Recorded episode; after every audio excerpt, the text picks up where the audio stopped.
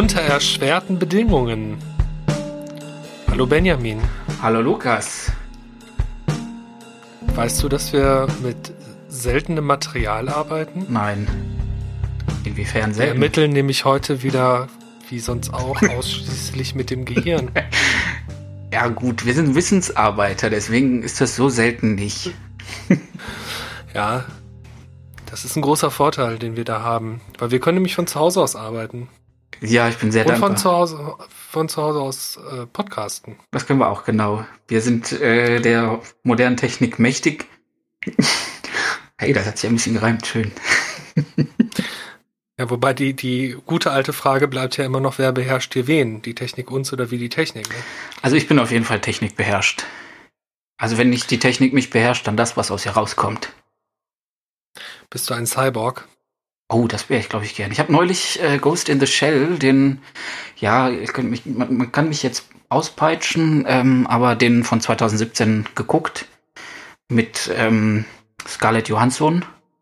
Mhm. Ich kenne das Original nicht und ich fand das US-amerikanische, äh, äh, die Nachbildung durchaus unterhaltsam.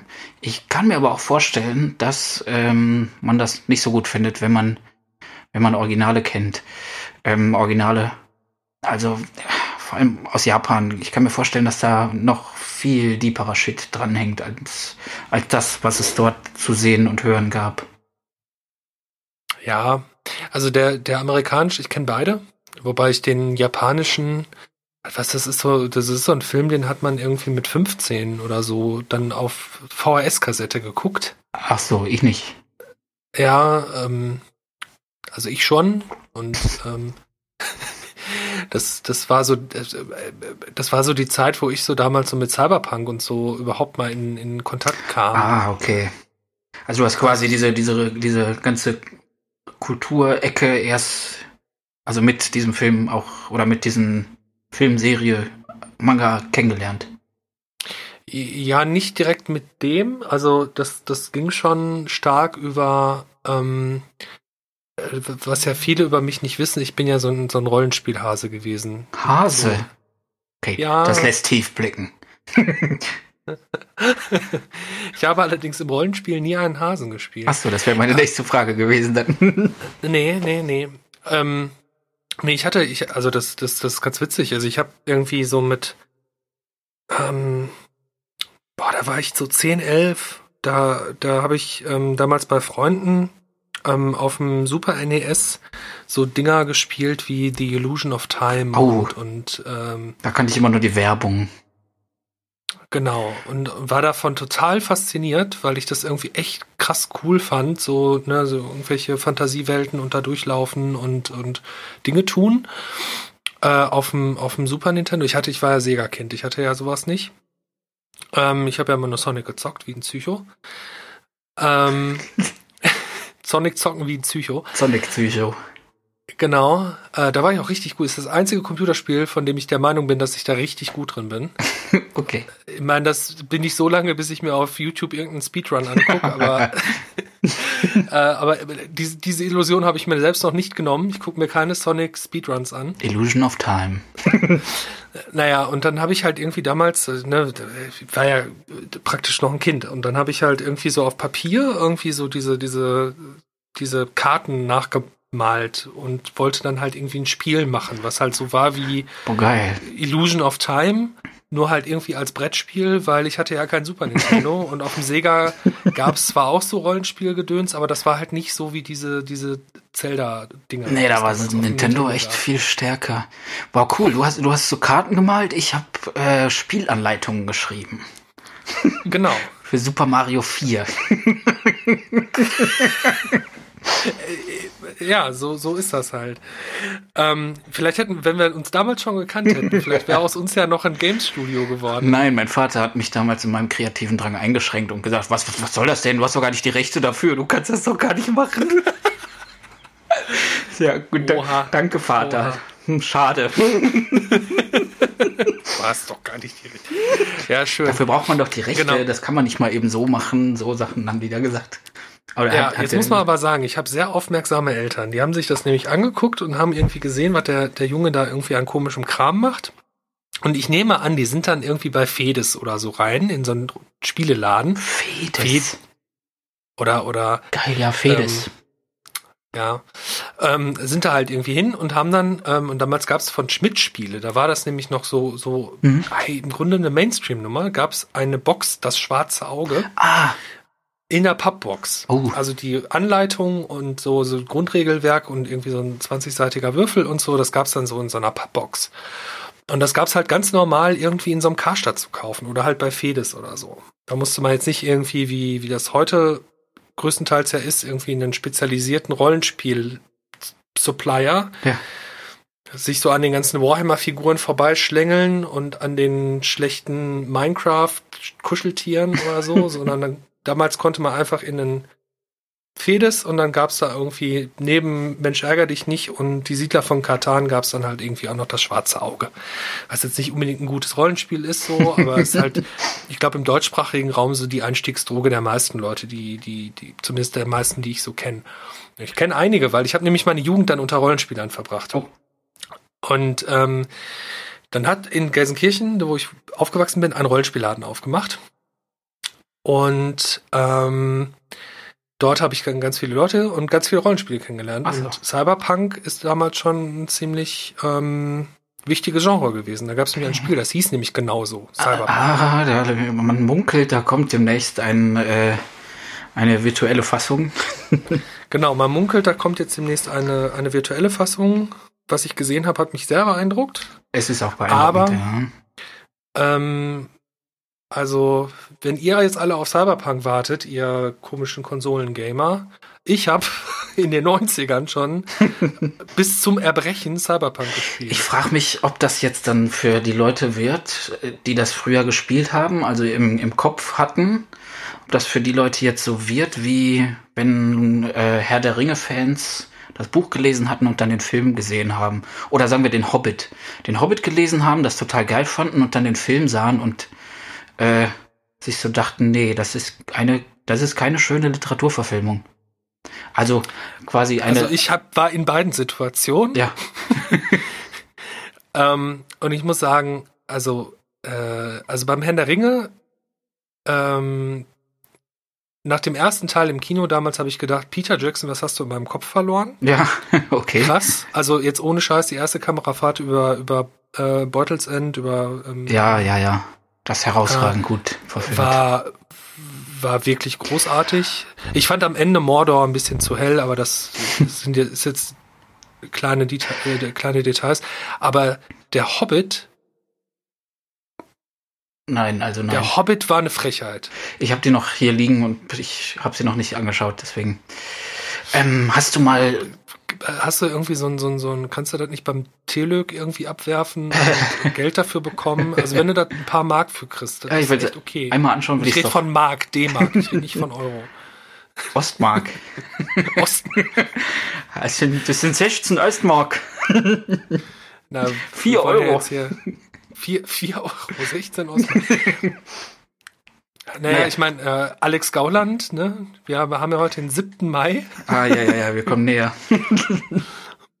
Ähm, Alex Gauland hätte ja gest, äh, ge- morgen gern, dass, er, dass man ja eher einen Reichsmark zahlt. Oh Gott, oh Gott, oh Gott, oh Gott. Kurz nochmal, äh, ich möchte nochmal auf diese Herr der Ringe-Geschichte zurückkommen. Hast Ja. du mal. Hast du mal die Herr der Ringe-Spiele gespielt, die jetzt die letzten Jahre erschienen sind? Schatten äh, des Krieges oder Schatten von Mordor? Nee, Das sind interessante Sachen. echt? Das sind wirklich interessante Sachen. Also es ist nicht so, ähm, da wird keine, also es wird auch eine Geschichte erzählt, aber es ist mehr so eine Sozialsimulation eigentlich. Du kämpfst halt irgendwie gegen Orks und die haben eine eigene soziale Rangstruktur, äh, Mhm. haben eine eigene soziale Struktur. Und wie du mit denen umgehst und wie du, was du mit denen machst, hat, äh, hat Rängekämpfe und Veränderungen in dieser Struktur zufolge, was dann auch wieder auf, auf dein Spiel Auswirkungen hat, weil du dann mit anderen Leuten irgendwie es zu tun bekommst. Und die haben alle irgendwie eigene Persönlichkeiten und alle eigene ähm, Eigenheiten. Das ist super interessant und vor allem alles äh, sehr düster und grau und schmutzig und cool. Mhm. Naja, Naja. Ja, ich weiß nicht, ich finde, ich finde Tolkien, ähm, also ich war ja dann auch, also ich, obwohl ich ja so ein Rollenspielmensch war, Ähm, ich, also so dieses ganze Classic-Fantasy-Zeugs. Äh, mein Tolkien, ich weiß nicht, Herrn der Ringe, den hatte ich, glaube ich, auch im Alter von zwölf schon irgendwie viermal gelesen. Ei. Mm. Ja, es war so, also der Hobbit und, und ähm, Herr der Ringe und so, das waren so die ersten äh, dicken Bücher, die ich gelesen habe. Mhm. Also wirklich, ähm, da, ja, wie gesagt, da Grundschulalter so. Ähm, aber irgendwie, also so als Rollenspiel hat mich das immer total gelangweilt. Also ich fand das irgendwie nicht cool. Irgendwie, ich fand irgendwie ein bisschen cooler durch Night City laufen und im Sprawl irgendwie Leute mit Monofilament äh, Seil äh, die Köpfe abschneiden. Ah, ich bin sehr gespannt, sehr gespannt auf das, auf das Spiel. Ja, also ich finde die die Welt von Cyberpunk ist halt echt cool. Also Ja. die haben halt damals dieses dieses Blade Runner Ding genommen. Genau. Das kommt ist ungefähr zeitgleich auch so passiert diese ganze Sache. Also da kam irgendwie Neuromancer von William Gibson. Da kommen wir übrigens gleich noch drauf, aber egal. also Neuromancer und ähm, äh, und dann Blade Runner, das kam im, quasi im gleichen Jahr. Ich glaube, Neuromancer sogar ein Jahr später. Mhm. Ähm, und dann halt Cyberpunk. Und das, das ist, ich finde, ich finde die, die, ähm, die Sache so faszinierend, weil die halt auf eine komische Art total viel vorweggenommen haben, was wir heute vorfinden. Und auf eine ganz seltsame Art und Weise aber auch komplett daneben liegen. Aber interessant ist die, was die mit Gesellschaft machen. Also diese, diese ganzen cyberpunkigen äh, äh, Ansätze. Ja, vor allem Blade Runner mit Identitätsfragen und äh, künstliche Intelligenz. Ähm, so konzeptionell ist das super interessant. Ja. Also Total. klar sind so ganz viele Sachen ähm, in, in ihren Feinheiten, äh, sind genauso wie du sagst, da gibt's viele Sachen, da trifft es und da gibt's auch viele Sachen, da trifft es einfach überhaupt nicht. Das ist seltsam, so ganz anders. Mhm. Ähm, aber das Konzeptionelle dahinter, die Fragen, die man sich stellt, die sind ja hochaktuell. Also ähm, wann ist ähm, eine Intelligenz künstlich? Wann ist sie äh, nicht künstlich? Also wann ist sie noch menschlich und so weiter? Ähm, das liegt zwar für uns im, im harten Fall auch noch weit in der Zukunft. Ähm, aber trotzdem stellen wir uns diese Fragen ja schon und zwar verstärkt und vermehrt. So, je, je mehr wir irgendwie auf, auf äh, künstliche Intelligenz unsere, unseren Alltag aufbauen. Ja, der, da müsste man sowieso irgendwann mal die Frage stellen, ist das überhaupt Intelligenz? Ja, Also- natürlich. Klar. Selbstverständlich. Ähm. Was unterscheidet aber die künstliche Intelligenz von der menschlichen Intelligenz? Ja. Ich habe ja eine steile These für uns, obwohl wir eigentlich, ja, vielleicht stelle ich die einfach mal. in den Stell sie in den Raum. Die Maschinen haben gewonnen. Aha, okay. Ähm, und warum? Woran machst du das fest? Ja, die Frage ist ja sowieso, ähm, was, was ist denn, was ist denn, was heißt denn eigentlich, die Maschinen haben gewonnen? Also, ähm, es gibt ja gerade aus dieser Cyberpunk-Ecke und halt aus dem, was dann so an Science Fiction da rausgefallen ist, gibt es ja so verschiedene Szenarien, was passiert, wenn künstliche Intelligenz auftaucht.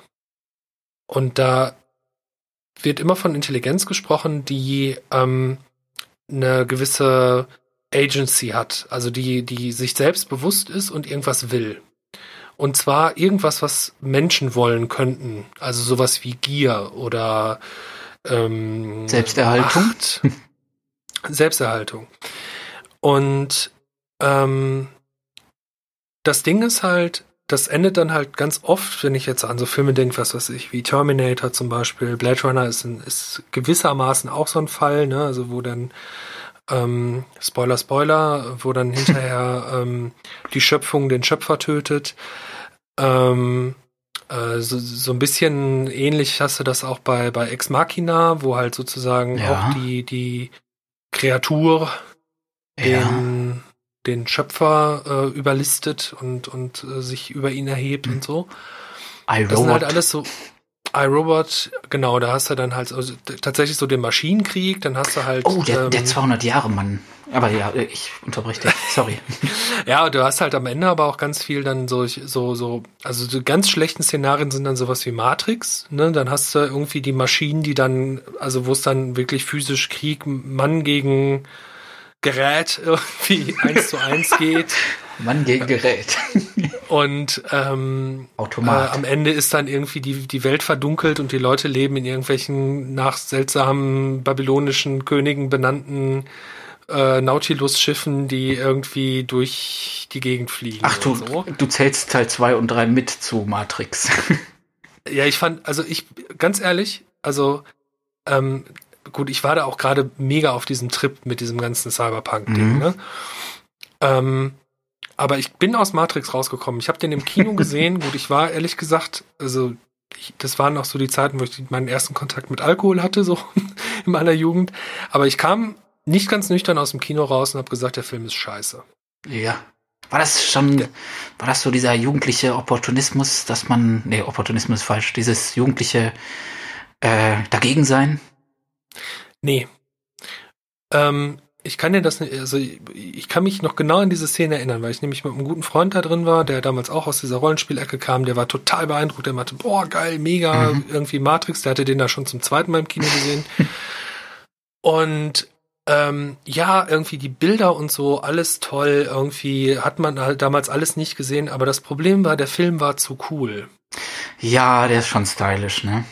Und das Schwierige daran ist halt, der versucht so ein bisschen so einen poststrukturalistischen Quatsch aufzumachen. Mhm. Irgendwie hier so mit irgendwie Realität ist nicht, was du denkst und alles ist eine Konstruktion und so, da, da sind ganz viel so, so, so äh, falsch oder missverstandene ähm, Mittel letztes Jahrhundert Franzosen-Ideen irgendwie drin. Alles super, aber ähm, spätestens in dem Moment, wo dann plötzlich wieder so eine Jesus-Geschichte erzählt wird. Ja. So, du bist der Auserwählte, hier irgendwie, du bist der Glitch in der Matrix. Das kann man am Ende alles, ne? Es gibt ja da Fandom. Ja, und Platon und du sowas, klar. Und alles dazu. Und ähm, kann man sich bestimmt auch alles irgendwie schön biegen, aber du bist der Auserwählte, nimm dir jetzt mal einen Cookie. Der Ritter. Ähm, wir brauchen jetzt mal wieder so eine Halsbringerfigur, die uns irgendwie in unserer seltsam konstruierten Geschichte hier hilft und irgendwie wieder mal einen Krieg gewinnt gegen Agenten. Ja, Also die ja Moment, ja, ja. Also wo dann auch wieder die künstliche Intelligenz so eine Agency hat in Form eines fucking Agenten. So. also was halt so in your face. Ja, und dann, und dann, dann sprinkeln wir da so die ganze Zeit so, so komische, ähm, so ein bisschen so halb, halb esoterischen, äh, griechischen Götterfiguren drüber und dann trifft er irgendwie auf Morpheus und wird geredpillt und ach nee, es ist wirklich, also ich bin aus diesem Film rausgegangen und wenn die diesen ganzen das ist halt, die Idee ist eigentlich gut. Und sogar Teile des Schauspiels sind gut und die Bilder sind wirklich gut. Aber am Ende ist dieser Film ein rotes T-Shirt aus fucking Polyester mit einem japanischen Drachen in schwarz Tribal Optik drauf. Das fasst diesen Film komplett zusammen. Das zusammen mit einer Sportsonnenbrille und einer schwarzen Kunstlederhose. Das ist dieser Film. Und das sind auch, das ist auch der, also so, ist einfach, einfach, einfach schlecht. Okay.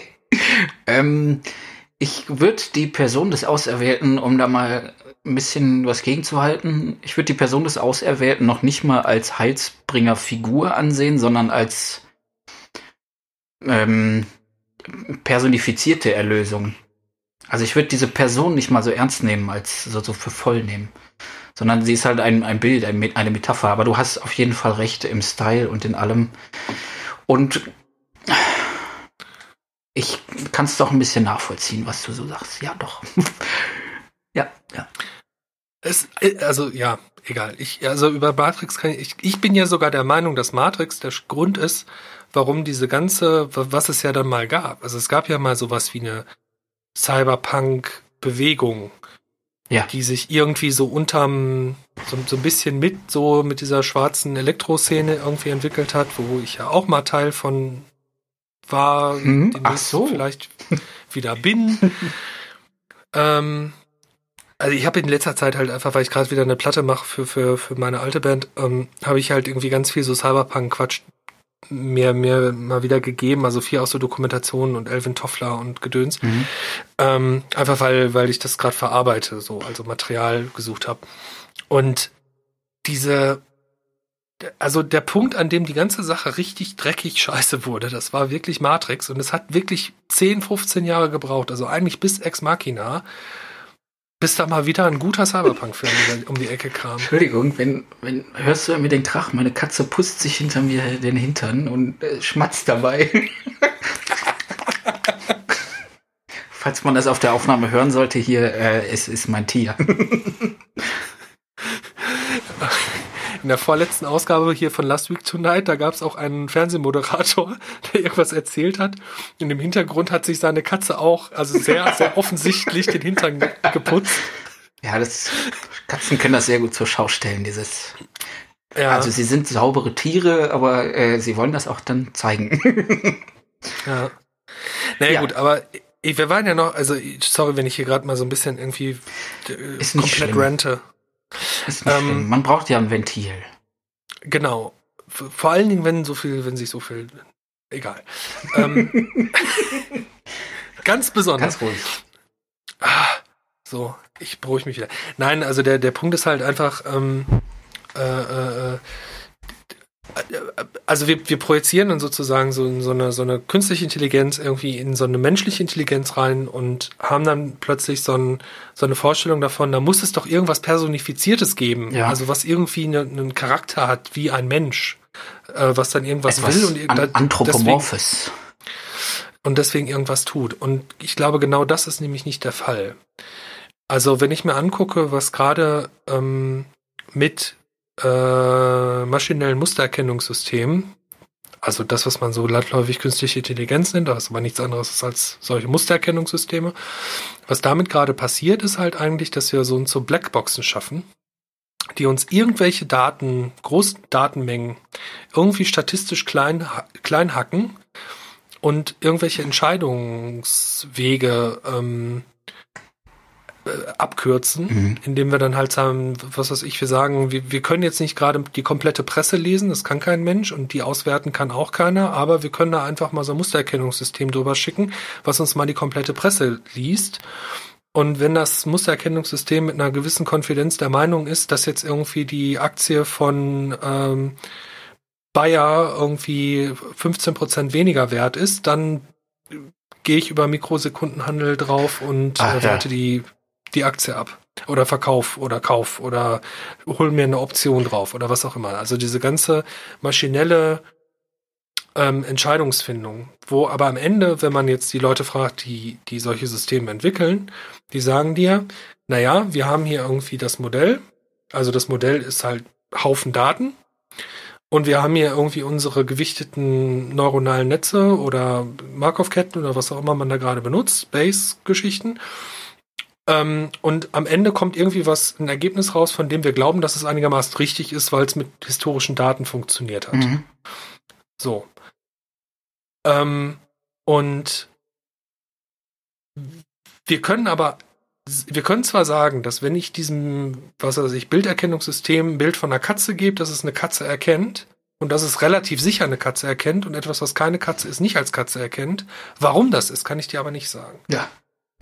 Und das ist, das, das ist der Punkt, wo es, wo es, glaube ich, gefährlich wird, weil diese ganzen Systeme werden ja mittlerweile überall eingesetzt, wo man irgendwie versucht, aus mehr oder weniger strukturiertem Datenwust irgendwie äh, Erkenntnisse abzuleiten, die man dann in Entscheidungen überführt. Also hat die Maschine gewonnen. Also hat die Maschine gewonnen. Ich würde es noch, noch äh, rudimentärer angehen und diese These damit stützen. Die Maschine hat in dem Moment gewonnen, in dem der Mensch erkannt hat, ähm, dass er mit dem Faustkeil das Bein äh, des wilden Tieres viel schneller abhacken kann als mit bloßen Fingern. Denn der Mensch ist so konzipiert, dass er selber nicht besonders weit kommt, sondern Werkzeuge braucht. Mängelwesen Mensch. Mängelwesen Mensch, genau. Ähm, und das fing mit dem Faustkeil an. Ich glaube, nur mit dem Faustkeil haben wir so lange überleben können. Ich brauche einen Faustkeil. Ich möchte einen Faustkeil haben. Womit wir wieder bei guter Science Fiction werden, ne? Womit beginnt 2001 Odyssee im Weltraum? Ja, ja, ja, ja, ja. hey, boah, geile Science Fiction. Meine Fresse, ey. Ja. Gibt's den nicht auch als 4K? Was? Egal. Ähm, schon da. Den kannst du wahrscheinlich auch irgendwo in 8K kaufen. Nee, noch nicht. Das wüsste ich. Aber ähm, schon da war klar, der Mensch ist abhängig von Werkzeugen, die er sich selber schaffen muss. Und ähm, wenn ein Werkzeug ihm irgendeinen Wer Vorteil verschafft, ähm, je, so kurzfristig er auch sein mag, äh, Lebensspanne 30 bis 70 Jahre, sage ich mal, ähm, dann nimmt er, nimmt er diesen Vorteil wahr. Und dazu zählte zuerst der Faustkeil und alle möglichen anderen tollen Erfindungen, das Kraftfahrzeug, äh, die Dampfmaschine, äh, das Telefon ähm, und jetzt in vielen Fällen die künstliche Intelligenz. Irgendjemand hat darin einen großen Vorteil erkannt, ähm, solche Sachen zu nutzen oder Maschinen so zu nutzen, wie sie heute genutzt werden. Und ähm, ja, das hat sich ausgebreitet. Also würdest du sagen, die Maschine hat in dem Moment gewonnen, wo die Koevolution von Kultur und Mensch sich überschnitten hat und der Mensch sich abhängig gemacht hat von seiner ja. Kultur. Ja. Boah, gehen wir jetzt. Ich meine, ist ja wahr. Jetzt also ich meine, ich wäre. ja gut, also ich zum Beispiel, ich wäre ohne moderne Medizin tot. Ja. Und zwar schon lange. Ja. Also so, ich glaube, ich wäre so mit drei gestorben. Und ich wäre auf jeden Fall gerade im, im, an mein- würd meinem Lebensabend entgegenschauen mit 34. Und ich erstmal mit 36. ja, du wärst schon ein alter, ein Tattergreis wärst du. Ja, ich bin auch gar keine 36, ich bin erst 35. Oh. Mir gerade auf. Aber ich werde 36 dieses Jahr. Ja. Äh, 6 mal 6 ist 36. Schön. Ja, Also von wirklich äh, interessanten, tiefen Diskussionen, wie äh, warum wir denn abhängig von Maschinen sind, kommen wir äh, zu Merksätzen aus dem kleinen einmal eins. naja, also der Punkt ist ja der, also ich glaube, ich glaube, was man, was der Faustkeil noch nicht konnte und was halt so, so statistische Systeme können und Mustererkennungssysteme können, sind halt so selbstverstärkende Effekte. Ja, genau.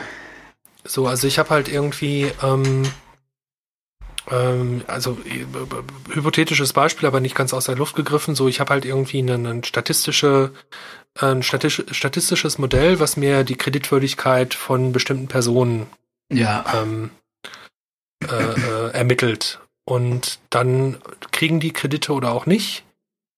Aber ich erzeuge ja damit quasi wieder historische Daten, auf denen ich dann meinen nächsten Schritt der Evolution meines Systems basiere. Das heißt also, ich habe dann plötzlich so eine Situation, wo, ähm, was weiß ich, Leute, die jetzt in bestimmten Stadt, Stadtvierteln wohnen, Mhm. wenn ich das als, als Datum nehme, ähm, und feststelle, was weiß ich, Leute in Altenessen zahlen ihre Kredite mit einer geringeren Wahrscheinlichkeit zurück als in Bredeney. Ja. So.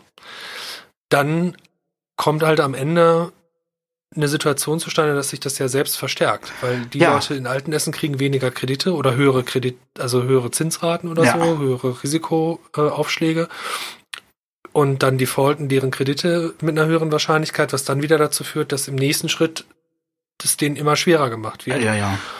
Und das, das Problem an der Sache ist, dass es ja so alles so, so ein bisschen kalt und, und, und technisch aussieht. Ne? Also es ist halt dann irgendwie so ein Algorithmus, dem habe ich irgendwelche Daten gegeben und der hat mir was berechnet und das ist ja dann irgendwie Mathematik und so. Aber im Endeffekt wird man dann halt hergehen und diese ganzen historischen Benachteiligungen von Leuten ähm, verstärkt man ja. Das war gerade wieder mein Tier.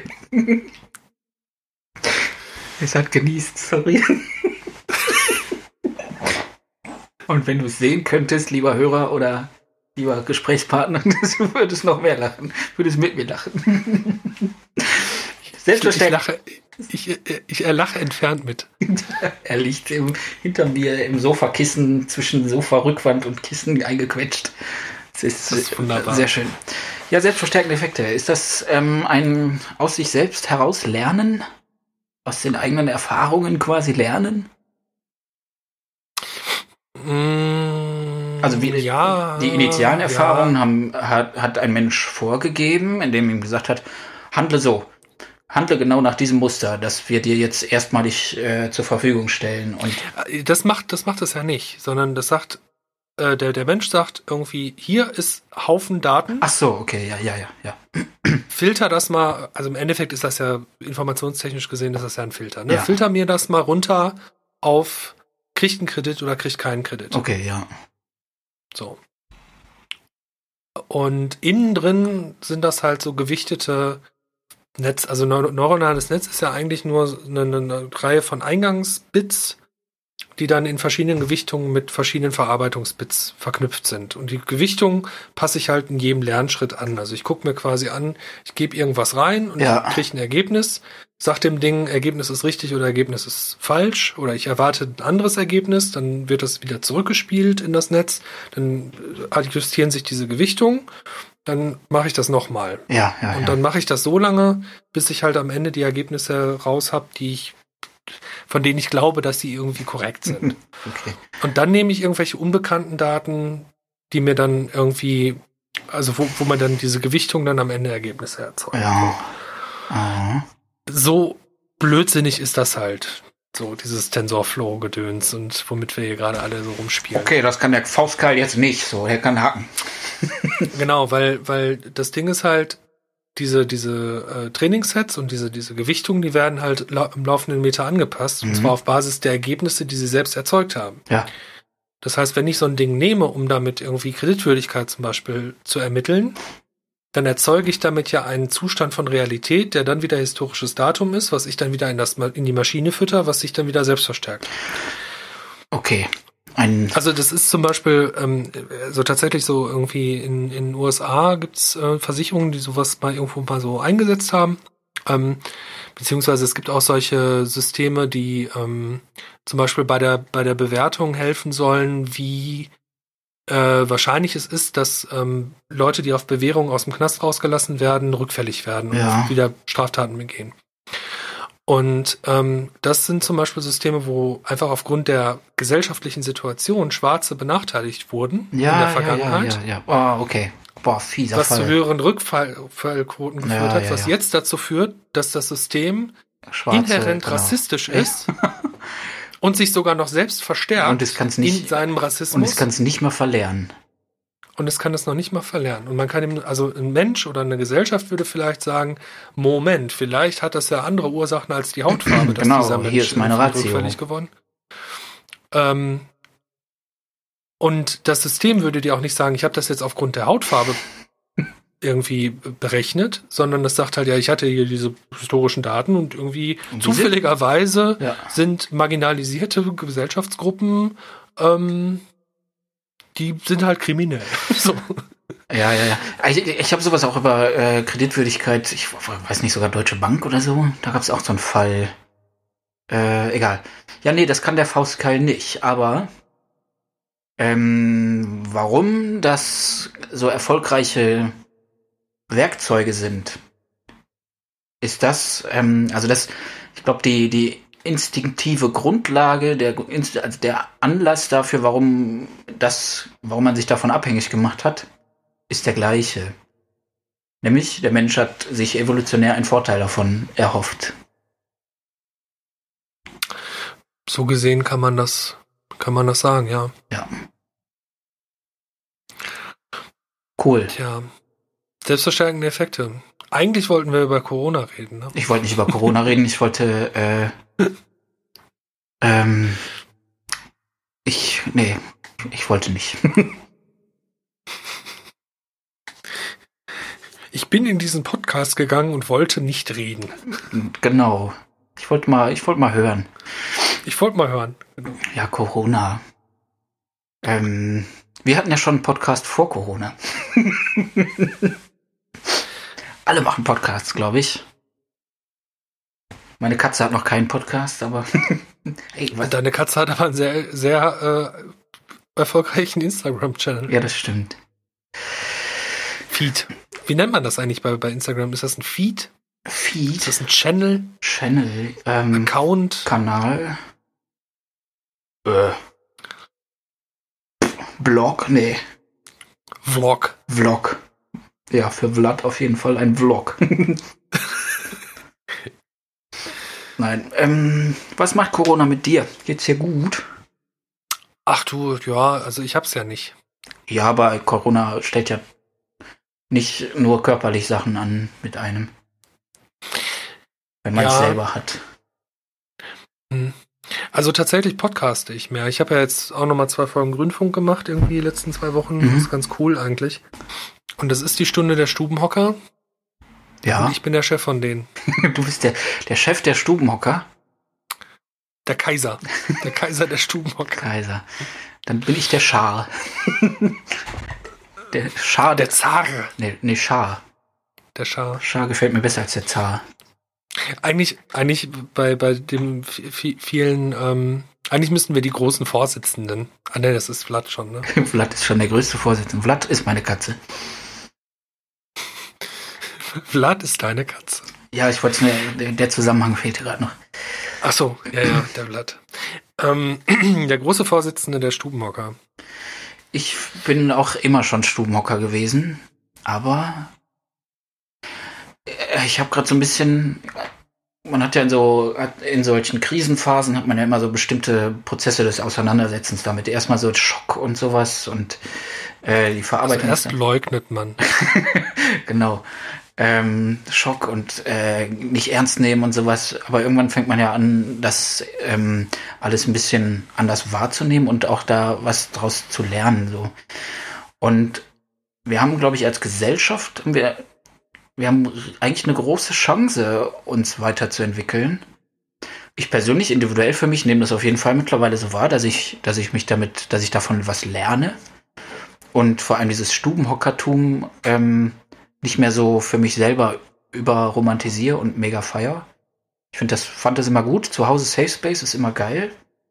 Ähm, aber das war auch schon vor Corona so, Corona so. Ich hatte diese, dieses, ich hatte dieses Gefühl, dass ich aus diesem Safe Space langsam mal ausbrechen sollte und möchte. Ähm, wie es dazu kam, zu diesem Safe Space, ist eine andere Geschichte, aber ist egal. Ähm, aber Corona verstärkt gerade diesen, diesen Drang, ähm, das aufzubrechen. Das ist so mein individueller Lernprozess. Aber es gibt's ja auch auf, auf gesellschaftlicher Ebene. Und das ist etwas, wo ich mir große Sorgen mache, gerade ob es stattfindet. Ein wirklicher Lernprozess. Also ein, ein sich weiterentwickeln. Klar, es gibt immer ein, eine Entwicklung, gibt es ja immer, aber eine Entwicklung hin zum, ähm, zum Positiven, zur gesellschaftlichen Gesundheit, sage ich mal. Also die Krise als Chance. Krise als Chance, genau, Chance. Schan Chance, Chance. Chance Chance. Die Krise als Chance. Eine ganz schöne Chose, in der gerade. Ja. Ich fand, ich fand, ähm, was mich sehr beeindruckt hat, äh, wie oft von ihr, äh, ist ein Text von Meli Kiak, den hat sie, ähm, den gab es auf Zeit Online, glaube ich, zu lesen, ähm, wo sie ähm, ausgehend vom deutschen Dieter, dem Durchschnittsdieter, Ah, ja, ja, ja. Ich hab's gelesen. ähm, Der quasi so den, St den, den Status quo vor dieser Krise, von der ich irgendwie das Gefühl habe, also sicher klar Lockdown und so, man hat halt irgendwie dieses Zuhause sein müssen und und und ähm, ich möchte auch gerade nicht im Gesundheitssystem arbeiten, um Oh, ehrlich nee. zu sein. Das ist, ich bin sehr froh, dass äh, es sehr äh, gut ausgebildete und ähm, hilfreiche Menschen gibt, die das gerade tun und ich es nicht machen muss. Ich werde auch nicht gut für geeignet davon ab. Nee. Ähm, aber ähm, ne, sie beschreibt dann halt so diesen Dieter, der halt irgendwie schön am Samstag shoppen geht und sich irgendwie sein Bauchfleisch auf den Grill wirft und ein Bier trinkt und Fußball guckt und dann ist ja alles irgendwie gut und dass irgendwie das Trikot von irgendwelchen Kindern in Bangladesch zusammengenäht wurde, da geht man halt so mit um und dass das Bauchfleisch irgendwie aus Massentierhaltung ist, ist halt irgendwie auch okay und ähm, aber das funktioniert halt irgendwie und es ist irgendwie alles gut und es ist irgendwie so, ach man, dann guckt man halt Deutschland sucht den Superstar und die Welt ist in Ordnung und so. Ähm, und dass das irgendwie so, so, ein, so, ein, so ein Modell ist, was vielleicht nach dieser Situation nicht mehr aufrechtzuerhalten ist. Das- Oder dass das die Chance ist, das zu überwinden. Ja. Das Ideal des Ähm, deutschen Dieters. Die Hoffnung habe ich nicht. Ich auch Und nicht. zwar aus einer Person heraus habe ich diese Hoffnung nicht. Die heißt Armin Laschet. Lachey. Lachey. Lachette. also ich, ich schreibe ihn konsequent auch französisch Lachette. Auf Twitter und so. Ja. Ja, Nee, der, ja, der ist schon echt ein Kropf. Äh, zumal er auch abstinkt gegen Söder. ja. Was, also ich hätte nie gedacht, dass ich Söder mal zustimme. Ja, oder dass man mal sich für Söder entscheidet, wenn man irgendwie die, die Wahl zwischen zwei Varianten hat. Ja, ja. Also ich, äh, ich, ich meine, ich gucke ja echt selten inzwischen diese, diese politischen Talkshows, weil, weil irgendwie man hat das Modell verstanden und irgendwie braucht man es auch nicht mehr. ja, genau. Aber ich habe tatsächlich Laschet gesehen, wo dann irgendwie, ähm, also der so dermaßen dekompensiert ist bei Anne Will, Ja, als es dann um, um die, um die äh, Lockerungen ging. ah, ich hab's nicht gesehen. Ja, ich hatte witzigerweise halt ein paar Tage vorher einen, einen Podcast aufgezeichnet mit, mit äh, David Fischer. David Fischer, das ist der Oberbürgermeisterkandidat der Grünen in Gelsenkirchen, wo ich ja auch Mitglied bin. Und ich, im Grünfunk haben wir ein bisschen gequatscht und der ist aber Schulleiter in Oberhausen. Schon wieder der Kater. Kannst du mal krachen. Der ist Schulleiter, der ist Schulleiter in Oberhausen. Und äh, der hat dann mal so erzählt irgendwie, dass er ähm, äh, irgendwie am 3. Mai sollten ja irgendwie dann die, die ähm, Schulen wieder öffnen. Und am Samstag vorher kriegt er halt nochmal so eine Mail, so, ja, auch übrigens, geht jetzt los, so, ne? Also von der vom Bildungsministerium Ah. NRW. Ähm, so, wo, wo er halt meinte, also er hätte Glück gehabt, seine Schule, die kriegt das irgendwie ganz gut geregelt, irgendwie, weil die einfach die Räumlichkeiten haben und, und das Personal haben und die können das irgendwie Ja. so mit, mit Schule öffnen. Und außerdem ist das ein, Mhm. ich glaube, ein Berufskolleg und da sind die Leute auch älter und vernünftiger und da, Mhm. da kannst du mitarbeiten. Ja, Aber irgendwie einfach so über, übers Knie gebrochen, nur damit der Durchschnittsdieter den Laschet feiert und sagt irgendwie geil Bauchfleisch. ja, stimmt. Das ist so grauenhaft. Mir fällt gerade äh, die Parallelität auf zu, zur Einführung von ähm, oder zur zu den Inklusionsbestrebungen der letzten Jahre in der deutschen Schullandschaft äh, oder in der Schullandschaft von NRW. Weil die genauso übers Knie gebrochen kamen und ein reines Politikum waren. Und Ja, witzigerweise nicht was da, aber die. SPD, die, die ähm, ja, super. also die Grünen, die es umsetzen mussten, wollten. Und die SPD, die so lange blockiert hat, bis es dann irgendwie kaputt gegangen ist. Boah, grausam. Ich war auch an einer, ich war an einer Schule tätig, die äh, davon auch hart betroffen war. Es war eine Gesamtschule und Mhm. ähm, die hat sich sehr um Inklusion bemüht, aber kam damit in dem Ausmaß einfach nicht zurecht, wie es dann, wie es dann stattfand. Das war wirklich belastend für alle Beteiligten. Das war nicht schön. Ja, und witzigerweise gibt's dafür ja Konzepte.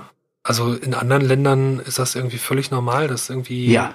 Rollstuhlrampen gibt Genau. und irgendwie einen Sozialarbeiter, der sich um Es gibt Kon Kinder kümmert, die es brauchen. es gibt Konzepte, es gibt äh, gute, gute Beispiele. Sozialarbeiterinnen natürlich auch. Ja, es gibt Konzepte, gute Beispiele, es gibt Vorlagen, wo man sich dran orientieren könnte, mit denen man sich mal austauschen könnte. Wie ist denn das mit, mit Finnland und, und Schweden oder so? Wie machen die das denn eigentlich? Die haben doch so ein geiles äh, Schulwesen dort. Naja. Äh, kommen so ein bisschen ab von Corona. Ach, gar nicht mal. Also heute noch Kai Gehring im Bundestag irgendwie äh, gefordert, doch mal BAföG zu öffnen, weil was macht unsere Bildungsministerin auf Bundesebene? Man kann jetzt halt einen Kredit aufnehmen, so als Student. Wenn man jetzt gerade mal so nicht arbeiten kann, weil die Gastro zu ist, was ja so typischer Studierendenjob wäre. Sind das ne? die KfW-Kredite oder? Ja, das, das wird dann irgendwie, glaube ich, auch bei die KfW abgewickelt. Kann man dann zinsfrei, kann man sich dann Darlehen holen, aber ist natürlich nicht gedeckelt wie BAföG oder so. Ah, okay. Warum sollte man auch irgendwie Leuten, die sich irgendwie zu Fachkräften ausbilden lassen, äh, dabei helfen, sich zu Fachkräften ausbilden zu lassen? Das ist, brauchen wir ja nicht. So haben wir keinen demografischen Wandel und Fachkräfteproblem, aber hat ja nichts mit Chancengleichheit oder also Chancengleichheit ist so ein komischer Begriff, aber ähm, hat ja also benachteiligt ja nicht zufälligerweise mal wieder Leute, die es brauchen und so. Ja. Ja, wir sind, wir sind beide, glaube ich, betroffen von, von solchen Sachen, von solchen Dingen und ich finde das unmöglich, ey. Ja, ja, wir sind halt, glaube ich, beide, also wir beide sind ja so, so, äh, ich sag mal so, die, das, die Kohorte von Leuten, die zum einen die Studiengebühren noch mitbekommen hat, ne? Voll und ganz. Also ich glaube, neun Semester gab es die und neun Semester hatte ich die. Du auch, ne? Mhm. Ja. Ja, Ich bin ein Semester befreit gewesen, weil ich in der Fachschaft war. Ah, ich war nicht cool genug und äh, ich wusste nicht, wie sowas geht. Ach so, ja, ich, ich kannte damals Leute aus der Fachschaft und die brauchten Leute für die Liste. War okay. Well, well. Well, well, aber ähm, nee, das, also das Ding ist halt, äh, ich meine, wir haben, wir haben echt Glück, also auch in anderen Bereichen, ne, dass wir nicht die USA sind. Ja, ich bin auch sehr froh, dass ich nicht die USA bin. Ja, Ich habe mir das gerade vorgestellt, wir einzelne, wir sind einzelne Länder. Du bist, äh, ich bin das ganze chinesische Volk. du bist China. Dann hast du es ja Nein, schon ich fast hab- ich hinter, hab- dich, hinter dir. einmal, einmal kurz Blixer Bargeld zitiert. ja, ach so. ja, ich hatte, Jugungen kann Ber Berge versetzen ich übrigens. hatte es kurz vor Augen. Ja, wir sind auf, ich bin sehr froh, dass hier nicht die USA herrscht, USA ist, sondern äh, Deutschland. Hier ist Wuppertal gerade. Das ist hier nicht die USA, das ist Wuppertal. Das ist Wuppertal.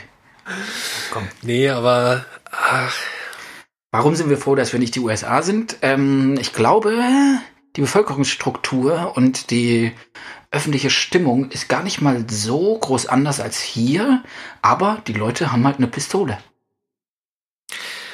ja, wobei bisher haben sie ja noch nicht damit rumgeschossen. Äh, ja. Nee. Aber sich äh, ausgestattet mit einem Stock. mit Ja, einer Schusswaffe. Also zahlreich. Ich glaube, die, die Waffenverkäufe sind doch gigantisch in die Höhe gesch geschnellt zu Beginn dieser Krisenphase. Ja, das stimmt schon. Aber was, was äh, viel entscheidender, glaube ich, ist, also auch für die Frage, wie, wie geht so eine Gesellschaft oder wie das schöne, dieser, dieser schöne Begriff der Resilienz, ne? also wie, Mhm. wie resilient ist so eine Gesellschaft in, in, im Fall von so einer Pandemie? Ich glaube, die Tatsache, dass man in Deutschland, zumindest in den meisten Jobs und in den meisten Kontexten sagen kann, ach übrigens, lieber Arbeitgeber, liebe Arbeitgeberin, ich bin krank, ich bleib heute mal zu Hause. Ah, ja.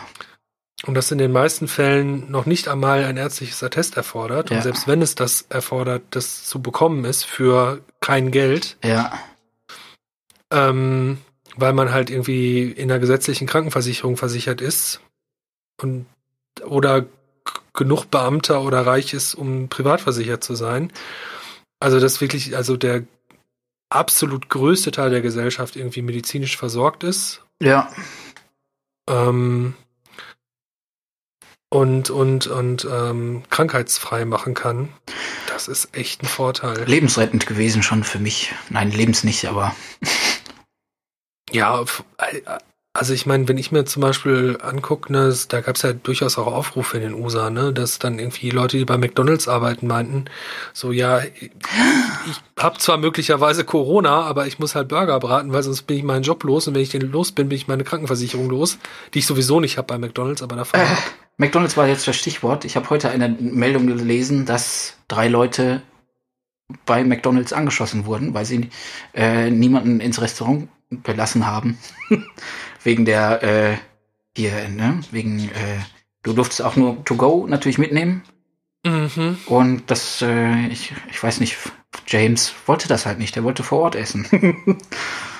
Und äh, hat sich dann, hat sich dann da hingesetzt. Nur weil du gerade sagtest, es hat noch niemand geschossen. Das fiel mir gerade ein, weil du McDonalds sagtest. Naja. Ja, äh, mit, mit Sicherheit, also äh, man, das Schli- was, was ich ja jetzt, also nochmal also auf Deutschland bezogen, also obwohl wir hier so eine Situation haben, in der es uns ja eigentlich relativ gut geht mit allem Mhm. und ähm,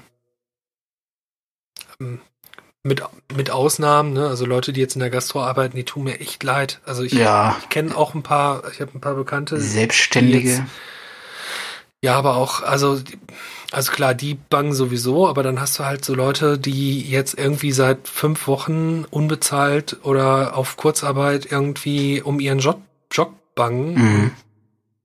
ähm, wirklich, wirklich nervös werden. Ja, klar. Und zu Recht, weil selbst wenn es jetzt wieder öffnet, das ist halt alles, also da, da wird sich einiges verändern, so Ich glaub irgendwie. auch. Und das, nicht unbedingt zum Guten.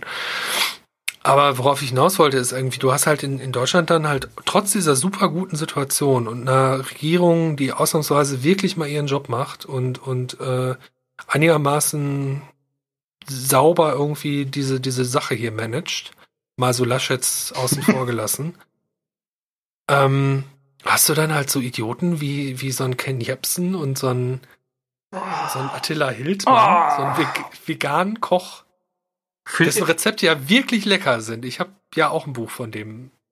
Und das ist wirklich lecker, was der da reinschreibt. Aber echt, der soll sein Kochen mit Mandelmus Part 18 schreiben.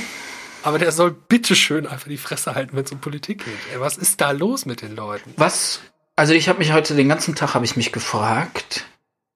Natürlich habe ich gearbeitet heute im Heimbüro, aber ich habe mich zwischendurch Artikel lesend gefragt, woher kommt diese Arroganz, sich über medizinische Experten, über gesellschaftliche Experten so zu erheben wie Attila Hildmann, der, ich habe gehört, er hat Physik studiert, mal. Hat er erzählt. Hat er erzählt, okay. Also, jahrelang, er hat jahrelang. Ich habe auch drei Tage Mathe studiert, ey. Ich habe Mathe studiert, drei Tage, ja geil. Ich habe Mathe studiert. Ähm, ich studiere, ich bin auch Physikstudent und sowas. Ja klar, stimmt, ich bin auch Physikstudent. äh, woher kommt diese Arroganz, sich über, über Experten zu erheben? Woher, wann kam der Zeitpunkt, wo Ratio, wo Vernunft, wo Aufklärung delegitimiert wurde bei solchen Leuten? Tja, die Frage darf man sich stellen ich check es einfach nicht. Also ich fühle mich universitär ausgebildet, eigentlich gut ausgestattet, mit der Welt klarzukommen. Auf möglichst nüchterne Art und Weise äh, Dinge zu begreifen, zu versuchen. Das, da fühle ich mich gut, gut bewaffnet, sage ich mal. Also bewaffnet, ausgestattet. Ich will ja nichts zerstören. Du bist ausgestattet mit einem akademischen Stock. Genau, richtig. Äh, wo ist das bei diesen Leuten passiert? Dass die nicht nur, also sie, sie erheben sich über die Dinge und sagen, sie stehen über den Dingen, merken gar nicht, wie dogmatisch sie dann aber sind in ihrem, in ihrem Gestus, in ihren Aussagen und in, in dem, was sie so hinterfragen und was sie stattdessen als Alternative anbieten. Das ist kein, ich stehe über den Dingen, die uns ja alle bedrohen, also das ist kein neutraler Standpunkt, den die von sich geben. Das ist nicht neutral, denn das ist Verschwörungstheorie geblubber. Das ist ein Verunsichern von Gesellschaft, von, von, von Teilöffentlichkeiten. Es gibt Leute, die lassen sich davon anziehen. Das ist faschistische Kackscheiße. Das sind genau die gleichen Kackmethoden. Ja. Hm. Hm, hm. Also das, was ich bei Hildmann gefährlich finde im Vergleich jetzt zu, ähm, zu Jepsen zum Beispiel, ist, dass, ähm, also ich habe mir dieses, dieses, diesen, diesen Rant, den der da in seinem Auto irgendwie in die, ins Handy geblubbert hat, habe ich mir so in seiner vollen Schönheit angeguckt. Ja. Das Gefährliche bei Jepsen ist, dass der, ähm, äh, nicht bei Jepsen, bei, bei äh, Hildmann, ja.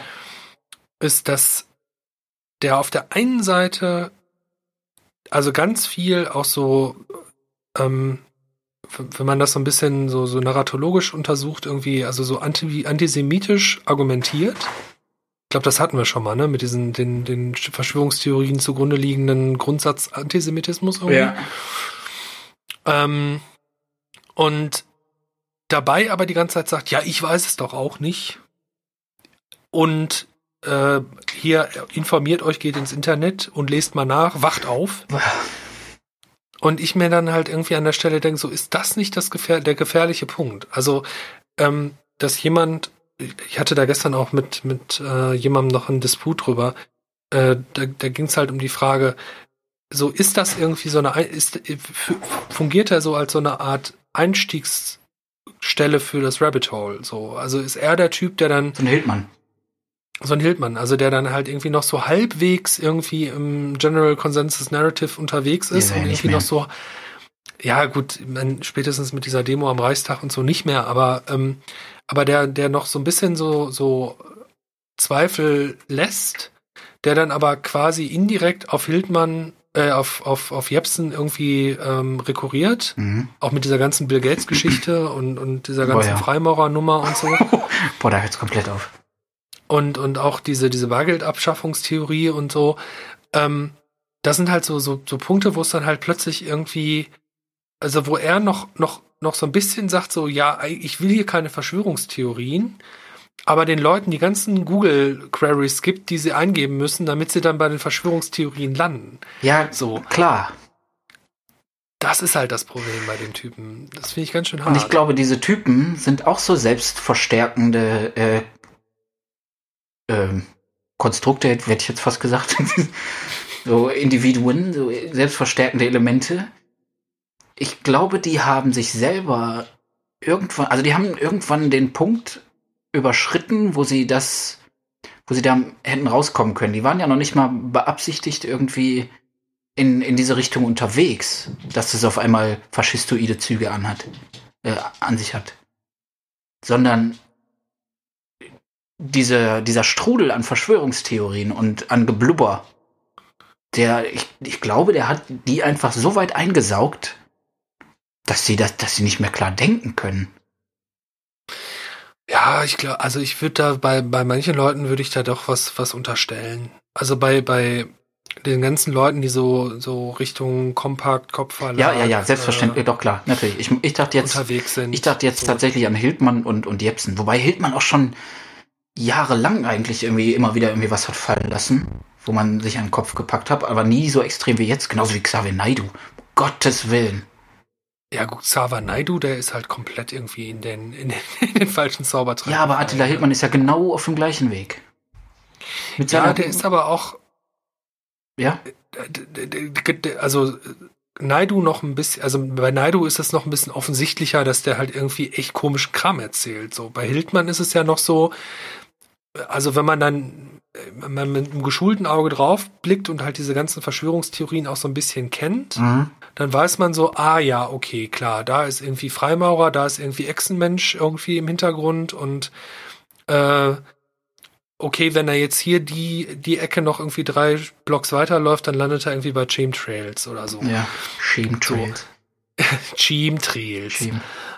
Ähm, so, das ist halt bei, bei, bei, bei Hildmann ist es, äh, bei, bei, genau, bei Naidu finde ich, ist es offensichtlicher, weil der kommt direkt mit den, mit den Chemtrails um die Ecke. Ja, stimmt.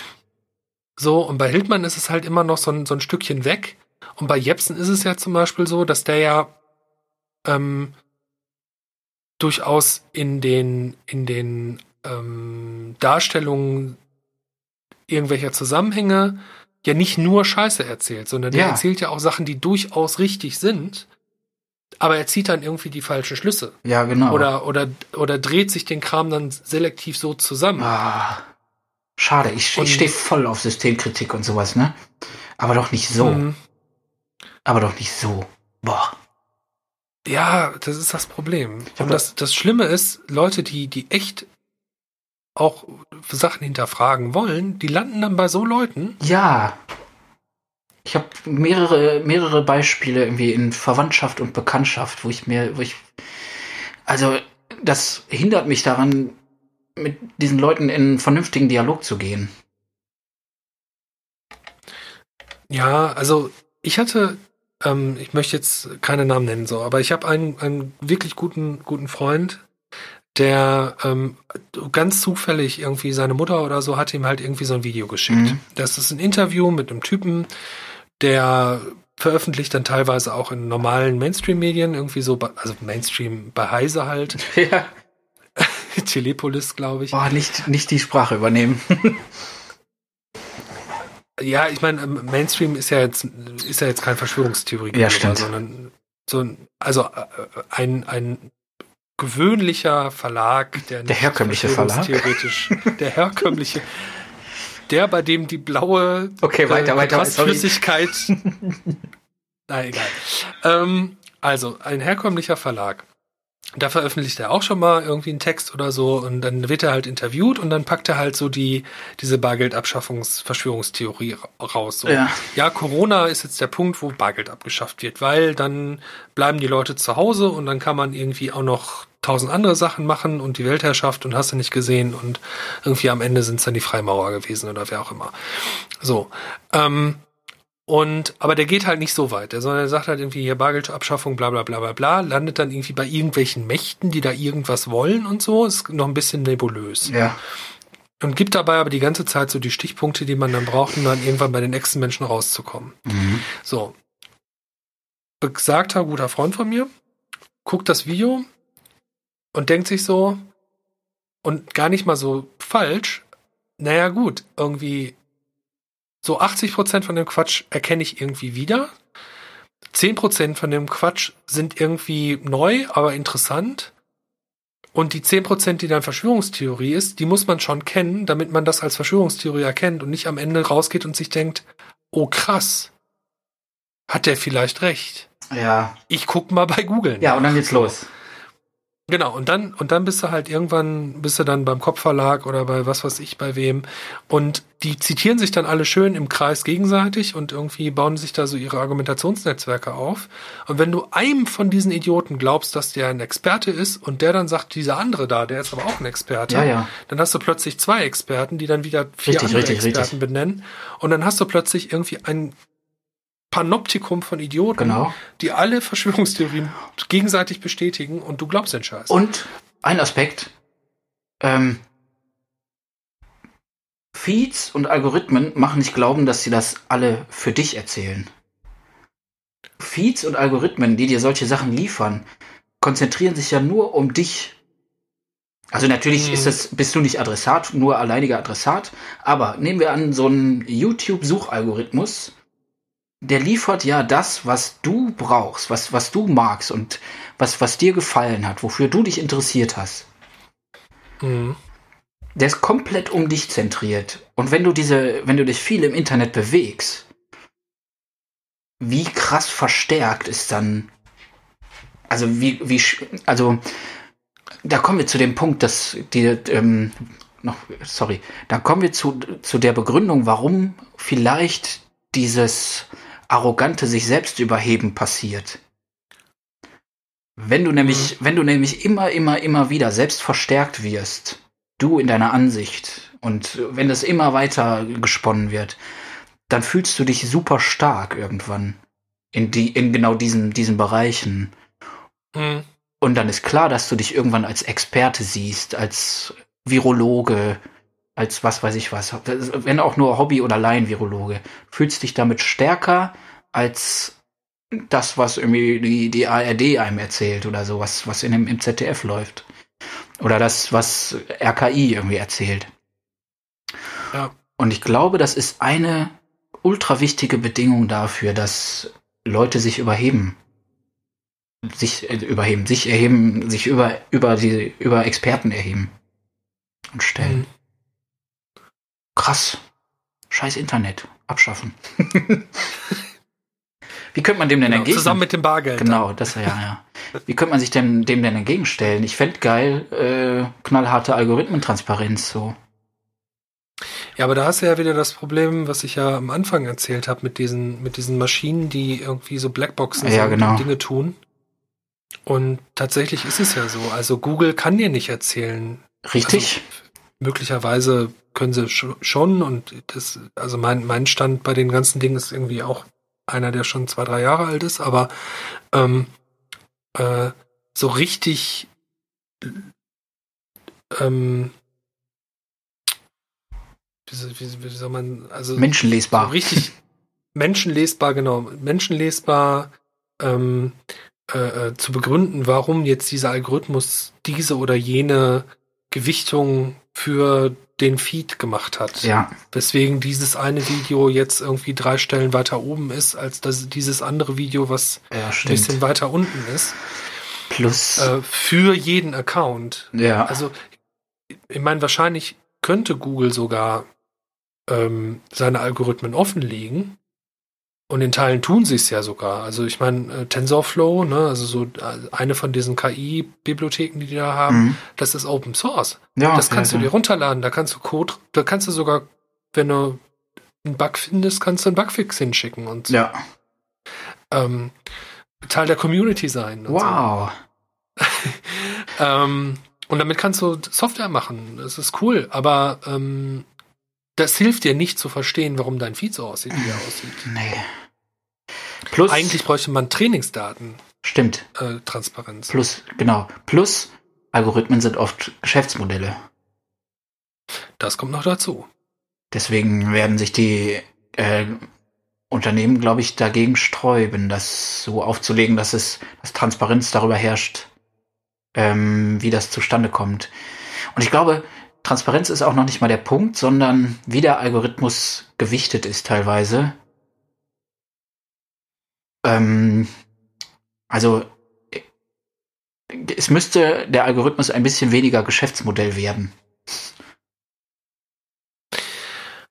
Mm, vielleicht ist man da auf dem richtigen Weg, ja. Wenn nämlich dieses, ähm, dieses, diese Egozentrierung wegginge, also wenn ein bisschen mehr Tellerrand und Tischdecke und alles, was darüber hinaus so passiert, wenn das Bestandteil von Algorithmen wäre. Also ähm, ein bisschen, ein, ein paar mehr platzende Bubbles, Filterbubbles. Vielleicht wäre das ein Weg. Aber hey, Geschäftsmodelle. Ja, also ich finde das ganz interessant, was du sagst, weil es ähm, so ein bisschen in die Richtung geht, was, was ja jetzt auch ähm, so ein bisschen aus dieser Krise heraus ja auch gefordert wird. Ne? Also man sieht jetzt irgendwie, wir haben einen harten Digitalitätsschub. Mhm. Also spätestens jetzt haben wir alle erkannt, das Internet ist irgendwie so, ein, so eine Lebensader unserer Gesellschaft, ohne die gar nichts geht. Ja. Und wir müssen irgendwie damit umgehen und da Politik für machen. Genau. Und zwar nicht als, als parallele Teilgesellschaft, sondern als, also nicht als parallele Gesellschaft, sondern als Teil der wirklichen Gesellschaft so. Genau, also das, was, was, was, was viele ja auch schon seit, seit Jahren fordern, ja. zu sehen, dass, das, dass es halt keine Trennung gibt zwischen Realwelt und Internet oder so. Ja. Das sagen ja die Netzleute genauso wie ich. Ähm, der Punkt ist halt, ich glaube, dass der Teufel da in der Kommerzialisierung des Ganzen liegt. Richtig. Also wir haben momentan einfach diese Situation, dass dieses Internet ja gar nicht mehr dieses dezentrale, freie Ding war, was es mal war. Ja. Also so ein bisschen Lesetipp, wenn man ja gerade mal in der Corona-Zeit ein bisschen was Leichtes, Seichtes lesen hm. möchte. Snowden hat ja jetzt ein Buch geschrieben. Ah, cool, ja, stimmt. Der erzählte auch so ein bisschen aus seiner Jugend und der glorreichen Zeit des Internets. Kann oh, man sich darüber streiten, ob die so glorreich war, aber ähm, Boah, das wo es halt tatsächlich ein dezentrales Ding war. Mhm. Also jeder hatte so seine Webseite irgendwie im Zweifel bei GeoCities und irgendwie hat man da in HTML rumgecodet und irgendwie mit lustigen animierten Giftbildchen irgendwie da so sein, seine Identität irgendwie der Welt preisgegeben. Also so war mein Internet zu der Zeit und, mhm. und viel in Foren und, und in so Chatgruppen und so. Newsgroups. Ja, Newsgroups, Alter. ähm, NNTP-Netz durchforsten und so. Mhm. Aber egal. Ähm, das waren halt irgendwie so Zeiten, ähm, wo das Netz wirklich das war, was es mal sein sollte, oder was die Utopisten damals für das Netz gehalten haben. Und mittlerweile ist es halt YouTube, es ist, also es ist Google, ja. Äh, es ist äh, Facebook mit Facebook und Instagram, es ist Twitter zu großen Teilen, es sind ein paar große Medienhäuser, die, die das Internet irgendwie ausmachen, die dann wieder bei Facebook sind und bei YouTube und sonst wo. Ähm, und es ist halt ultra zentralisiert, das ganze Ding. Ja, stimmt. So. Und diejenigen Zentralen, auf denen das Ganze fußt, die haben rein kommerzielles Interesse. So, YouTube will dir keinen tollen Content liefern, YouTube will Werbung verticken. Ja. Und zwar Werbung, auf die du auch klickst und wo du auch Sachen kaufst. So. Ja. Und das will Facebook genauso. Stimmt. So, Facebook will dich nicht informieren, Facebook will dich verkaufen oder deine Kaufkraft lenken für Geld. So. Und ähm, Das ist eigentlich der Unterschied zwischen öffentlich-rechtlichem und privatem Fernsehen. Kapitalistenscheiße. Jetzt Ja, habe ich also gesagt. dann- ja, gewissermaßen stimmt das. So. Vielleicht braucht es ein öffentlich-rechtliches YouTube, Facebook. Boah. ja, ähm. Meinst du auch, aber. Moment. Aber mit. Mit 2.0 Angebot quasi? Also mit. Äh, mit der Mitwirkung des Users quasi? Ja. Okay. Ah, da ist dann der charakteristische Unterschied, der, der, ähm, der, dass die anderen Algorithmen unterworfen sind dann. Nee, das, das, der, der, der, der, das ist ja lokale Optimierung. So, Facebook ist drauf, ist lokal darauf optimiert, dir Werbung zu zeigen, auf die du klickst. Ja. Ein öffentlich-rechtliches Ding, was ähm, vielleicht steuerfinanziert ist oder über einen Fonds oder keine Ahnung, Stiftung, Mhm. Ähm, also irgendwie öffentlich-rechtlich finanziert wäre, vielleicht sogar europäisch. Hey, Man könnte, man, man stelle sich nur vor, mehrsprachig und so. Blockchain. Ähm, oh, bitte nicht. ähm, kein Blockschein an der Stelle. Äh, aber man stelle sich vor, man hätte halt irgendwie so, dann, dann würden sich ja andere lokale Optimierungen ergeben. Ja. Also eine wäre sicherlich auch Nutzung, also man müsste es, oder man würde es wahrscheinlich dahin optimieren, dass die Leute es auch wirklich nutzen wollen. So. Aber das wäre ja ein, vielleicht ein anderer, also das würde wahrscheinlich einfach andere, andere Optimierungen zur Folge haben und anders funktionieren. Sp- Das Experiment wäre es wert, weil so teuer ist das nicht, nee. Also ich sowas zu bauen. glaube, teurer wird's halt erst, wenn es größer wird. Und dann ähm, hast du ja auch Möglichkeiten, das zu finanzieren durch dann geschaltete Werbung. Keine Ahnung, Nein. durch was. Keine Werbung, rein öffentlich-rechtlich. Ja gut, auch öffentlich-rechtlicher Rundfunk macht teilweise Werbung. Sollte er nicht tun, Okay. meiner Meinung nach. Anderes Thema. ja, aber spannende Idee. Äh, ein öffentlich-rechtliches Netz, ey. Das finde ich gut. Also soziales Netz, ne? Ja, ja, ja, ja. Internet. Ich meine, gut, natürlich, die ganzen Verschwörungstheoretiker sagen dann irgendwie, oh mein Gott, dann ist der Staat auch noch der Ja, ja, Herrscher ja. über. Ähm, aber so als Alternative, Voll gut. als Alternative für Europa, hey, eigentlich wollten wir heute nur Fragen stellen, aber wir haben gerade irgendwie schon wieder ganz schön viele Antworten und das finde ich ganz gut. Nein, ich möchte gerne die Frage in den Raum stellen, ob das eine gute Idee ist. Vielleicht gibt es ja Leute, die uns mal auf unseren Podcast kommentieren. Am besten per Audio. Das wird nicht passieren. Aber wenn es passiert, Alter, wir spielen es ab Ja. Hurra. In unserem nächsten Podcast. Hast du Angst? Ich? Ja.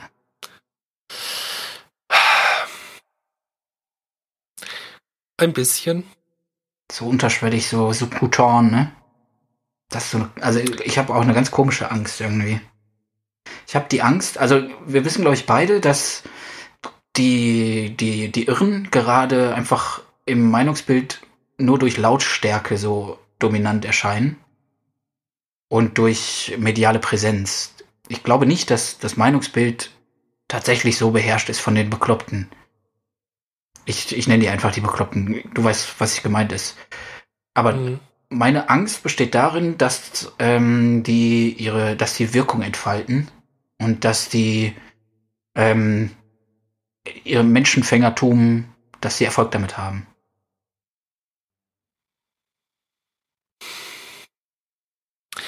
Ja, ich habe, also das, das ist gar nicht, gar nicht so krass meine Angst. Also ich, ich kann mir vorstellen, dass ich jetzt aufgrund dieser Geschichte und halt auch anderer Geschichten vorher schon, also Irene hat das letztens irgendwie ähm, äh, rechtsterroristische Nazi-Prepper genannt. so dieses Klientel, die dann halt auch schön mit Verschwörungstheorien gestärkt irgendwie anfangen, irgendwie Rohrbomben zu basteln und so. Ähm, ich möchte, also ich habe so ein bisschen Angst vor einem reichsdeutschen Herbst, ähm, der dann irgend, irgendeine Reaktion des Staates erfordert, weil Terror. So, und zwar Terror von rechts. Ja, genau. Eigentlich ist das schon lange da. Ja, So, Lübcke, Hanau, ja, Halle. richtig. So, ähm, Und, und das ist ja, das ist nur die Spitze des Eisbergs. Mhm. So. Und äh, also ich kann mir vorstellen, dass, dass dadurch, dass das in den Medien präsenter ist, sich mehr Leute bestärkt fühlen, vielleicht auch mehr Leute in dieses Rabbit Hole fallen, Ja. so über Kiltmann zu Jepsen zu Kubitschek irgendwie landen und dann irgendwie anfangen, irgendwie das, das Weltjudentum irgendwie verantwortlich dafür zu machen, dass irgendwie Corona ausgebrochen ist oder so ein Kram. Ähm, was ganz, ganz schlimm wäre, so. Ähm, aber das macht mir nicht so viel Angst. Ich habe ein bisschen Angst tatsächlich vor dem Virus. Also ich habe keinen Bock, das zu kriegen. Mhm. So überhaupt nicht. So, ich meine, ich bin Asthmatiker irgendwie. Ähm, ich glaube, ich habe da auch so ein leichtes Trauma weg. Also so irgendwie mir ein Kissen aufs Gesicht drücken ist ein relativ direkter Weg, eine Faust von mir ins Gesicht zu bekommen. Und das noch nicht mal, weil ich es will, sondern weil ich einfach Panik kriege. Okay. Und deswegen habe ich da echt, echt ein bisschen Schiss vor. Ähm, und ich möchte das auch nicht kriegen, bevor ich geimpft bin, so. Ehrlich. Also dann möchte ich es auch nicht kriegen. Ich möchte mich gerne impfen lassen, Ja. so bevor ich das irgendwie hatte. Ähm, und ich habe tatsächlich ein bisschen Angst vor der wirtschaftlichen Situation, weil ähm, also ich weiß nicht, ob wir das fast noch aufmachen, aber ich meine, man hatte halt irgendwie äh, 2008 bei der Finanzkrise Lehman Brothers Pleite und so hatte man ja noch so Möglichkeiten Zinsen zu senken bei den bei den äh, Zentralbanken. Ja. So und dieses Mittel ist jetzt weggefallen und ist ersetzt worden durch krasse KfW-Darlehen. Ah, das Fass machen wir, glaube ich, nicht mehr so weit auf.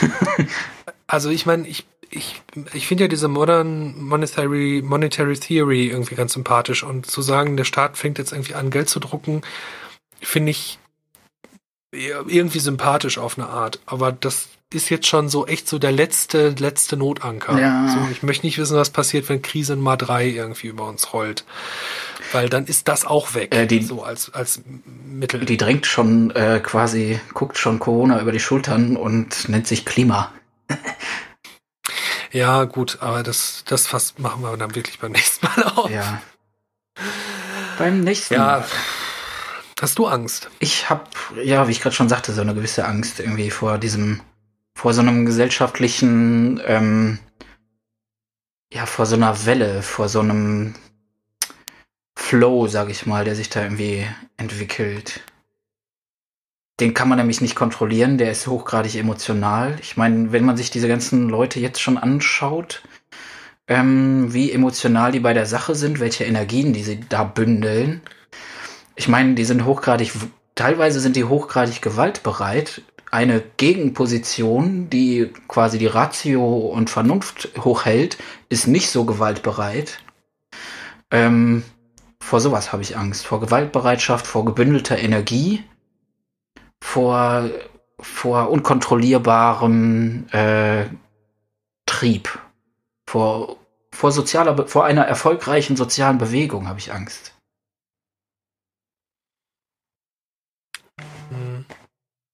Aber Einer erfolgreichen asozialen. Genau. Ah, hervorragend, schön. ja. Aber das Ja. ist, das ist super diffus. Das ist auch tagesformabhängig. Mal lese ich mir Artikel durch, vor allem den Volksverpetzer, und äh, von dem ich großer Fan bin. Ähm, und denke mir so, ja, die haben doch allein eine Waffe oder also das ist, nehmen das überhaupt nicht ernst. Und dann sehe ich wieder irgendwie ein Video mit von, von, von Attila Hildmann, wo im Hintergrund ein, ein, ein, äh, ein Reporter von der ARD angegriffen wird und zusammengetreten wird. Und dann ist es wieder vorbei. So, dann, äh, ja, keine Ahnung. Dann sieht man ja zwar, also da hat man ja quasi direkt den Zusammenhang. Da ist das Schwurbel von, von Hildmann und direkt im Anschluss, den nächsten, nächster Cut, hast du die Auswirkungen davon. Und das macht mir echt Angst. Hm. Ja, Ich habe auch Angst, noch eine andere Angst, ähm, Menschen dadurch zu verlieren. Durch diese Bewegung. Ich glaube, eine Person habe ich schon verloren und ich möchte nicht, dass sich das weiter ausbreitet. Also, weil, äh, ähm, das ist das, was ich soeben schon meinte. Die sind so krass dogmatisch und mit so einer Leidenschaft und Energie dogmatisch in diesem Feld unterwegs und haben ihr Bild so krass versteinert schon, dass ich, dass ich nicht sehe, wie man das äh, ohne hart disruptive Ereignisse wie Krieg etc. aufbrechen könnte. Und weil das so nah bei mir dran ist, habe ich auch, glaube ich, noch mehr die Befürchtung, dass das eine erfolgreiche soziale Bewegung ist. Oder habe ich die Angst davor? Ja. Das sind ja auch nicht nur die Doofen, ne? Also es ist ja jetzt Ja, nicht nur der, der, der, was man so, weiß ich nicht, ne, als wir noch Jugendliche waren, da gab's halt irgendwie in Dortmund am Hauptbahnhof die Glatzen, die waren halt dumm und besoffen und die fanden halt Hitler geil. Ja, So. Und ich glaube, die wussten teilweise ja auch gar nicht, was das da eigentlich ist, was sie da nee, so wussten die nicht. Nee, nee, nee, genau. hatten. So, die fanden es halt witzig, Leute damit zu provozieren, dass sie irgendwie Judenwitz äh, erzählt Voll haben oder Punks. sich irgendwie ja und genau ne irgendwie äh, Gegner gab's halt auch genug Ja. und irgendwie so und wenn man seine Eltern so richtig schocken wollte, hat man sich die Haare abrasiert. Ja, Ähm, die waren halt, da, da war, das war halt wirklich so noch der, der dumme Nazi. Aber das, was es jetzt halt gibt, das sind halt Leute, die gar keine Nazis unbedingt sind, ja, die aber ganz viel so Ideologiematerial irgendwie verbreiten und plötzlich Leute erreichen, die auch keine Nazis sind, die sich vielleicht sogar als Linke oder als, als, ähm, was weiß ich, gesellschaftskritisch ja, ja, ja. apolitisch irgendwie bezeichnen würden und die dann aber plötzlich irgendwie anfangen äh, äh, davon zu erzählen, dass aber äh, jetzt hier die die ähm, äh, die die die Banker das Problem, die Hochfinanz das Problem sind. Ja, irgendeine Elite. Irgendeine Elite so. Und dann ist man halt irgendwie plötzlich in so einer, so einer ganz komischen, komischen Lage, wo dann Leute, die eigentlich den gleichen Hintergrund haben wie man selbst, Ja, die tendenziell vielleicht auch eher links sind und die auch gar nichts Böses wollen. Also die, die wollen ja nicht irgendwie Ausländer raus und, und äh, Grenzen zu und erschießt sie alle, sondern die, die sagen ja einfach nur, oh Gott, da ist diese Elite und wir Ja. sind alle irgendwie versklavt. So. Und, und äh, meinen das gar nicht, gar nicht faschistisch, aber bringen oder, oder bilden halt irgendwie den Humus, auf dem dann halt so Ja. ganz extrem Leute wachsen können. Stimmt, genau. Das finde ich problematisch. ja, vollkommen.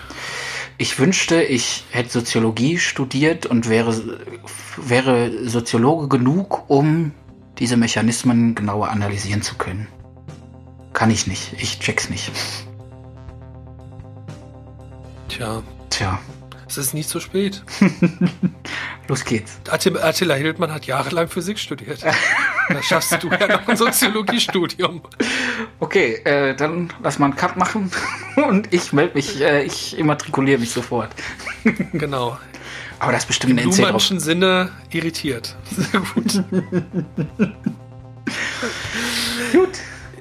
Ja, dann machen wir das Mikro aus. Bis die Tage, Herr. Der Herr. Ja, Grüßen Sie das Katzentier. das mache ich. Äh, wir sehen und hören uns. Alle zusammen. In diesem Sinne. Ciao. Ciao.